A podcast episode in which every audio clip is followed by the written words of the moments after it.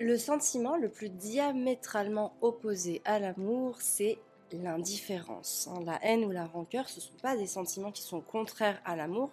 Donc un couple qui se dispute est un couple qui va bien.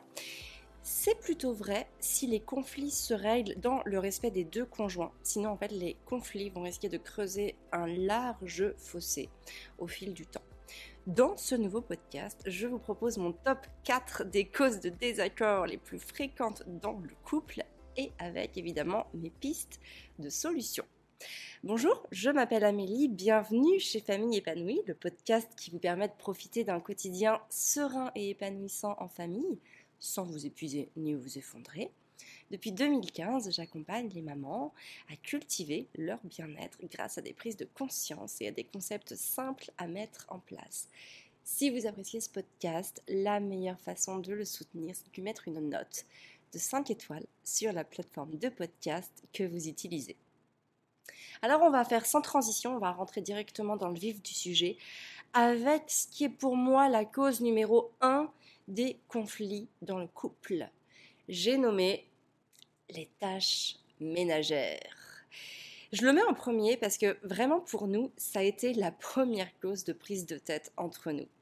Et c'était même plus précisément sur l'aspirateur. Moi, j'étais très vexée que Fabien ne prenne jamais l'initiative de se dire que bah, ici c'était sale ou qu'un petit coup d'aspirateur ferait pas de mal.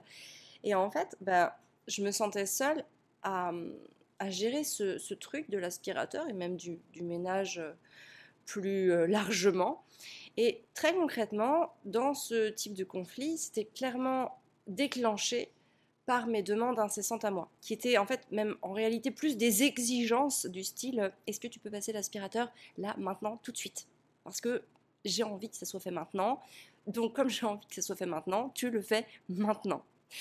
Et très clairement, moi j'ai trouvé que donc Fabien, hein, mon conjoint, ne participait pas du tout assez aux tâches ménagères et, je lui en voulais pour ça.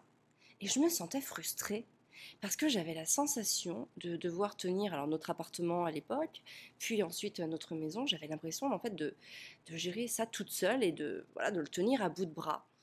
Finalement, je me retrouvais à vider le lave-vaisselle, à faire les machines, à m'occuper majoritairement des enfants, à gérer l'organisation quotidienne, à gérer les invitations avec les amis, la famille, gérer les courses, gérer le rangement de la maison. Et voilà, je me retrouvais vraiment à faire tout ça toute seule. Et euh, finalement, ce qui est intéressant, c'est que depuis plusieurs années maintenant, aujourd'hui, bah, les tâches ménagères, elles sont plus du tout une source de conflit chez nous. Alors il y en a d'autres, hein, je vous rassure tout de suite, mais il n'y a pas celle-là. Pourquoi? Pourquoi? Qu'est-ce qui a provoqué le déclic? Eh bien en fait, j'ai vraiment dû euh, reconnaître, c'est vraiment un travail personnel que j'ai fait, reconnaître que Fabien, par exemple, en l'occurrence c'est lui dont je parle, n'avait pas le même seuil de tolérance que moi. En fait, en gros, pour lui, si c'est pas nickel tout le temps, bah c'est pas grave. Chose qu'il l'était pour moi. Et notamment, je me rappelle quand on vivait à Paris, euh, donc dans nos trois pièces, quand nos, parents venaient euh, passer le week-end chez nous, ils venaient nous rendre visite, je passais la semaine précédente à nettoyer à fond l'appart. Pourquoi? Parce que j'avais envie en fait de montrer à mes parents et à mes beaux-parents, d'ailleurs en, étant plus honnête et plus lucide, je pourrais dire à ma mère et ma belle-mère, que j'étais capable de tenir mon appartement, que c'était propre et bien organisé et que finalement on s'en sortait très bien sans elle. Et pour Fabienne, il y avait clairement ce côté euh, non mais attends, moi je vis chez moi et euh, les affaires qui traînent bah, sont un petit peu en fait la preuve que je vis ici. Parce que sinon on va vivre dans une maison témoin. Donc vraiment, en gros, lâcher sur mes exigences lorsque j'ai pris conscience que cela n'appartenait qu'à moi et que je n'avais pas à imposer ma vision des choses aux autres a été vraiment un changement, un cap que j'ai passé et qui a permis vraiment d'apaiser tous ces conflits liés aux tâches ménagères. Ensuite, parce qu'il fallait quand même euh, voilà, aller au-delà de ma frustration. Donc en fait, on a regardé ce que, ce que chacun aimait faire avec Fabien, ou en tout cas ce qu'on voulait bien faire sans trop de contraintes. Alors par exemple, pour moi, bah, ça a été euh, le linge, le rangement de la, de la maison, l'organisation fonctionnelle, voilà, la, logistique quotidienne. Ça, c'est des choses qui me, qui, me plaisent, qui me plaisent bien et que je prends du plaisir à faire. Pour Fabien, ça va plutôt être les repas, les courses. Alors, même s'il ne le fait pas à chaque fois, parce que je cuisine aussi quand même beaucoup, mais disons qu'il va prendre l'initiative de le faire au maximum. Et en fait, ce qui a vraiment inscrit euh, la transformation en moi, c'est de prendre conscience finalement que Fabien gérait aussi tout un tas de choses que pour rien au monde, j'avais envie de gérer. Ça va être les impôts, toute la stratégie opérationnelle de notre entreprise, la gestion de nos déplacements, les billets d'avion, la logistique sur place, etc. Et plein d'autres trucs en fait complètement relous euh, pour moi en tout cas à faire, mais que lui en fait aime bien, ou en tout cas que ça ne le dérange pas. Et en fait on reçoit souvent... Euh, quand on lit ce genre de choses, on, lit souvent des, conseils de pratiquer l'égalité ou l'équité avec son conjoint dans son couple, etc. Mais je pense sincèrement qu'il ne faut pas cloisonner tous ces domaines parce que c'est se rajouter des contraintes inutiles et surtout, j'ai envie de dire, des prises de tête inutiles. Donc voyez plutôt ce que chacun fait dans la globalité en prenant de la hauteur, du recul et de l'objectivité. Parce que finalement, peut-être que oui, vous allez peut-être plus vous occuper de la maison, euh, euh, par exemple sur des parties fonctionnelles, mais peut-être que votre conjoint, en fait, il fait aussi tout un tas de choses que vous n'avez pas du tout envie de faire et que ça vous arrange bien que ça se passe comme ça. Parce que s'il fallait mettre l'égalité ou l'équité sur tous les domaines euh, de, la vie, et eh bien peut-être qu'il y a des choses qui seraient compliquées à faire pour vous tellement que ça vous déplaît. Et que finalement, ben, si votre conjoint lui, ça lui plaît, ou qu'en tout cas, ça ne le dérange pas. Peut-être que l'égalité, ou l'équité en tout cas, on peut la concevoir à une autre échelle que celle purement les tâches domestiques, euh, le jardinage, euh, la gestion des enfants, etc., euh, etc. La deuxième cause de conflit dans le couple, j'ai nommé l'argent. L'argent, ça peut vraiment être une véritable source de conflit lorsque les partenaires n'ont pas la même relation face à l'argent. Euh, en couple, notamment, on a beaucoup d'obligations financières. Et si l'un des deux a tendance à croire que l'autre jette l'argent par les fenêtres, par exemple, ou ne l'utilise pas à bon escient ou quoi que ce soit, ça peut créer beaucoup d'insécurité et notamment, bien sûr, une source de dispute. Je reprends notre exemple personnel. Lorsqu'on a emménagé ensemble pour la première fois avec Fabien en 2003, euh, tout de suite, on a, voilà, on, a été euh, emballé euh, par notre propre couple. On s'est dit, voilà, c'est pour la vie, etc. On fait tout ensemble à présent, c'est génial. On est, voilà, on est un couple soudé, on partage tout, etc. Et donc, on a ouvert un compte joint dans la foulée et on a fermé nos comptes perso respectifs. Grosse, grosse, grosse erreur à ce moment-là de notre vie. Pourquoi? Parce que tout notre argent était mis en commun, mais finalement, on avait toujours des dépenses personnelles, hein, bien évidemment, et notamment on avait énormément de choses à se redire sur nos dépenses personnelles, euh, et notamment sur la manière dont l'autre utilise l'argent. Et alors là, clairement, je dois avouer que c'était souvent moi qui euh, avait toujours à redire sur le fait qu'il va dépenser trop pour les cadeaux de Noël dans sa famille, euh, qu'il s'achète des trucs qui ne servent à rien, qu'il jette l'argent par les fenêtres, bref, que c'était pas comme il faut, mais je, je préciserai même que ce n'était pas comme je voulais. Et en fait, c'était ça le, vrai problème. Du coup, au bout d'un an, au lieu de se séparer, on a réouvert nos comptes personnels. Et aujourd'hui, euh, alors aujourd'hui évidemment, on n'a plus de compte courant personnel parce que bon, ça fait voilà quasiment 20 ans qu'on est ensemble. Mais par contre, on a beaucoup cheminé depuis 2003 quand même, et l'argent n'est absolument plus une source d'insécurité pour nous, et notamment pour moi, puisqu'en fait, j'ai associé euh, l'argent à une valeur d'énergie. Donc, en fait, pour vous expliquer, lorsqu'on a monté notre première boîte euh, en 2010 avec Fabien, on a vécu trois années de galère financière avec moins de 1000 euros par mois, euh, avec une famille donc, qui est arrivée quand même avec deux enfants. en 2010, on n'avait pas d'enfants, on a commencé à galérer tout seul, mais on a fini de galérer avec nos deux premiers garçons. Et tout était un défi. Tout était un défi permanent. Et euh, j'avais peur que la voiture tombe en panne, que le frigo tombe en panne, que les plaques de cuisson tombent en panne. Euh, évidemment, bon, on ne pouvait pas voyager, etc. Mais ça, c'était pas encore trop un problème. L'idée, c'était vraiment de se sentir en sécurité là où on vivait et que, voilà, s'il nous arrivait quelque chose de compliqué, comment on allait pouvoir le gérer. Et en fait, finalement, c'est vraiment à cette période de ma vie que j'ai conscientisé le fait que l'argent ne changeait pas la qualité de ma vie. Oui, ça peut changer des choses au niveau pratique et au niveau euh, projection, mais finalement, sur l'instant T, euh, j'ai vraiment compris, j'ai vraiment découvert, expérimenté que la profondeur et l'intensité de mon bonheur ne dépendaient pas de mon solde bancaire. Et en fait, ça, ça m'a énormément aidé à soigner mon rapport à l'argent et à combler, j'ai vraiment envie de dire à combler ce besoin de sécurité auquel je l'associais. Et donc forcément, c'est vraiment ce déclic, ce lâcher prise et cette confiance aussi en ma capacité à, trouver le bonheur en dehors de l'aspect matériel qui nous a permis d'en finir avec les conflits qui étaient liés à l'utilisation de cet argent. Et finalement, aujourd'hui, on ne manque plus d'argent, euh, mais parce que je, pense aussi sincèrement qu'on s'est nourri de cette période très compliquée, de cette période très précaire, pour se bouger les fesses, tout simplement. Troisième euh, point de gros, gros conflit, hein, grosse source de conflit entre les conjoints, c'est au sujet des enfants, et bien sûr, c'est tout ce qui va concerner l'éducation. Hein, l'éducation et l'accompagnement des enfants. Donc l'éducation des enfants, ça peut très très vite devenir un sujet délicat au sein du couple.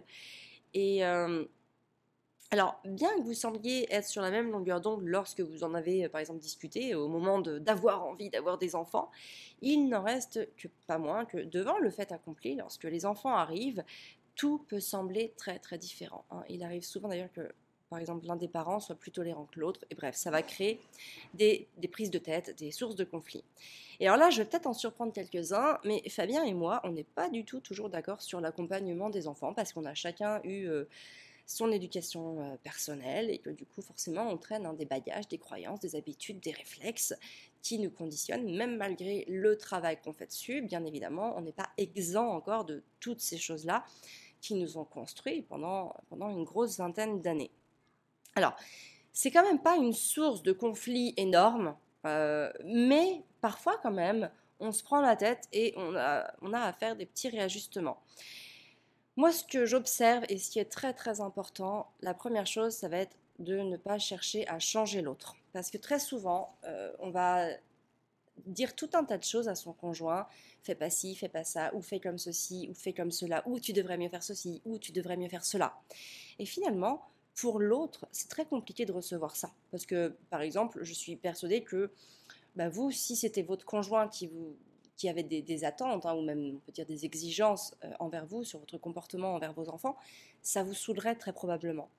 Donc, mettons-nous à la place de notre conjoint, c'est pareil pour lui en fait. Lui aussi, il en a ras-le-bol, très probablement en tout cas, de recevoir des, des, des pseudo-conseils sous forme d'injonction euh, pour, euh, pour entretenir les relations avec, bah, entre lui et ses enfants. Donc vraiment ne pas chercher à changer l'autre, mais au contraire rester focus sur sa posture à soi et sur ses responsabilités à soi. Moi je sais que voilà, j'ai des idéaux, j'ai des convictions et en fait peu importe ce que pense Fabien, moi ça va pas me gêner en fait dans la relation que je construis avec mes enfants, ça va pas me gêner dans ce que je veux faire avec mes enfants au quotidien. Peu importe ce qu'il pense ou peu importe ce qu'il fait, euh, bah moi ça me dérange pas, je vais pas changer ma posture pour lui ou pour correspondre à, ce qu'il attendrait de moi ou ce qu'il a en tête ou quoi que ce soit. Et j'ai aussi envie de préciser qu'un truc qui est hyper important, c'est qu'il ne faut pas prendre pour soi la responsabilité de l'autre. Notre conjoint, il est responsable de sa propre relation avec ses enfants. Moi, je n'y suis pour rien. Moi, je n'ai aucune responsabilité là-dedans. S'ils se prennent la tête, ce n'est pas ma responsabilité. S'ils ont un manque de communication, ce n'est pas ma responsabilité. S'il y a du laxisme ou de l'autoritarisme, ce n'est pas de ma responsabilité. Moi, je suis responsable de ma relation avec mes enfants, mais pas de celle qu'entretient mon conjoint avec nos enfants. Et ça, c'est très très important d'en avoir conscience et de l'avoir en tête au moment où on se mêle de choses qui ne nous regardent pas et qui, immanquablement, vont provoquer une source de conflit parce que forcément l'autre va se sentir agressé dans sa manière d'être, dans sa manière de faire, dans sa manière de prendre des initiatives et donc forcément il va y avoir un clash. C'est immanquable. Donc vraiment, essayer de se détacher de ça. Je sais que c'est pas facile, hein. je, sais que c'est compliqué, je sais qu'il faut du temps pour y arriver, mais c'est pas grave. Commencez petit pas par petit pas, marche après marche, et vous verrez que bah, au fil du temps, tout ce cheminement, eh ben, il n'aura pas été vain parce qu'il vous aura vraiment emmené euh, d'un point A à un point B. Vous allez vraiment voir un changement dans vos vies à partir du moment où vous lâchez prise sur vos attentes euh, en matière d'éducation euh, de vos enfants et surtout en ce qui concerne votre conjoint. Et enfin, la quatrième cause de, conflit euh, qu'on observe énormément, c'est très clairement le manque de communication. Hein. Le manque de communication est une source de problèmes courante et fréquente dans les couples. Alors parfois, on n'a pas envie de parler. Et du coup, bah, l'autre va interpréter ça comme de la colère ou le fait qu'on lui en veuille pour quelque chose. Alors que bah forcément, on n'avait pas envie de parler déjà à la base, donc on a encore moins envie de se justifier. Hein, par exemple, si, vous avez une tête qui n'est pas très avenante, euh, que votre conjoint va vous dire qu'est-ce que tu as et que toi tu n'as pas envie de parler, tu veux dire non, non, mais t'inquiète, j'ai rien du tout. En fait, il sait qu'il y a quelque chose puisqu'il voit bien que vous avez un comportement qui est différent d'habitude. Mais là, en fait, il va avoir peur. Il va avoir peur que ce soit à cause de lui, il va se demander ce qu'il a pu faire et ça va le saouler en fait. Et donc, bah, nous, déjà qu'on n'est pas bien, on n'a pas envie de se justifier. Donc forcément, on va s'énerver, on va peut-être même se mettre en colère contre lui, et bam, le conflit, il arrive ici. En tout cas, chez nous, c'est vraiment l'élément déclencheur à chaque fois qu'on doit en passer par ce type de conflit-là. C'est voilà, je ne suis pas dans mon assiette euh, pour un tout un tas de raisons qui m'appartiennent hein, finalement et que j'ai pas toujours envie d'exprimer, ou en tout cas pas au moment où il me pose la question. Et en fait, ce que j'ai vu, pour ne pas que ça se finisse en clash, c'est vraiment le fait de rassurer Fabien. Donc du coup, pour apaiser les choses, je le rassure et je lui dis en fait qu'il n'a rien à voir là-dedans. Je lui dis non mais en fait, euh, voilà, je ne suis pas en effet dans mon assiette, euh, a rien à voir là-dedans. J'ai juste besoin de ce petit moment dans mon coin, dans ma tête, toute seule, euh, pour pouvoir aller mieux par la suite. Et parfois, je vais pouvoir lui parler de ce truc que j'ai sur le cœur. Mais parfois, c'est pas encore le moment pour moi. Alors du coup, je le garde pour moi et peut-être même que je lui en parlerai jamais parce que peut-être que bah voilà, quelques heures ou quelques jours après, ça va passer et je serai complètement passée à autre chose et j'aurais pas eu besoin d'en parler euh, à mon conjoint. En fait, votre conjoint, il a surtout besoin d'être rassuré sur le fait qu'il n'y est pour rien. Si vous avez besoin d'aide ou de soutien, vous pouvez lui expliquer aussi la manière dont il peut vous aider. Euh, vous savez, c'est très très important. Les autres ne savent pas toujours de quelle manière ils peuvent vous aider. Et, euh, les autres aussi ne vous demandent pas toujours comment est-ce que je peux faire pour t'aider. Et un moyen hyper facile que vous avez en votre pouvoir hein, pour euh, vous faire aider, c'est de dire en fait ce que vous attendez comme sorte d'aide. De quoi vous auriez besoin? Qu'est-ce que vous attendez? Comment vous voyez les choses? Et en fait, en exprimant ça, vous vous aidez vous-même parce que vous donnez l'opportunité à l'autre de vous aider. Alors évidemment, il y a d'autres sujets qui peuvent être très chauds dans un couple. Hein. Ce n'est pas une liste exhaustive de conflits. Je pense notamment euh, à la sexualité. C'est une source de conflit que nous, en fait, on n'a encore jamais connue. Euh, par contre, je parlerai très prochainement du fait de refaire l'amour après l'accouchement. Ça, je pense que c'est vraiment un sujet de podcast euh, qui peut parler à beaucoup de femmes. Et, forcément, j'ai été concernée par ça. Donc, je referai un épisode sur ce sujet précisément. Sinon, euh, chez nous, aujourd'hui, les plus grosses sources de conflits, c'est principalement lié au boulot et aux relations qu'on entretient avec nos familles. Donc, je vous rends en pareil, je vous referai un épisode de podcast sur ces deux sujets-là. Euh, écrivez-moi d'ailleurs en, commentant ce podcast quelles sont les plus grosses sources de conflits en couple que vous traversez. Hein, mettez-le moi sur la, plateforme de podcast que vous utilisez. Ça me permettra aussi de voir s'il y en a des redondants avec moi et je pourrais euh, étoffer le sujet sur d'autres, euh, sur d'autres sujets de dispute. Voilà, quoi qu'il en soit, je vous le dis, hein, la dispute dans le couple est presque inévitable. Donc ne culpabilisez pas pour ça. Il vaut mieux apprendre à les traverser plutôt qu'à chercher à toutes les anticiper. Voilà, je vous donne rendez-vous la semaine prochaine pour un nouvel épisode. Merci de m'avoir écouté, merci pour votre confiance. Passez une très très belle journée et surtout, prenez soin de vous.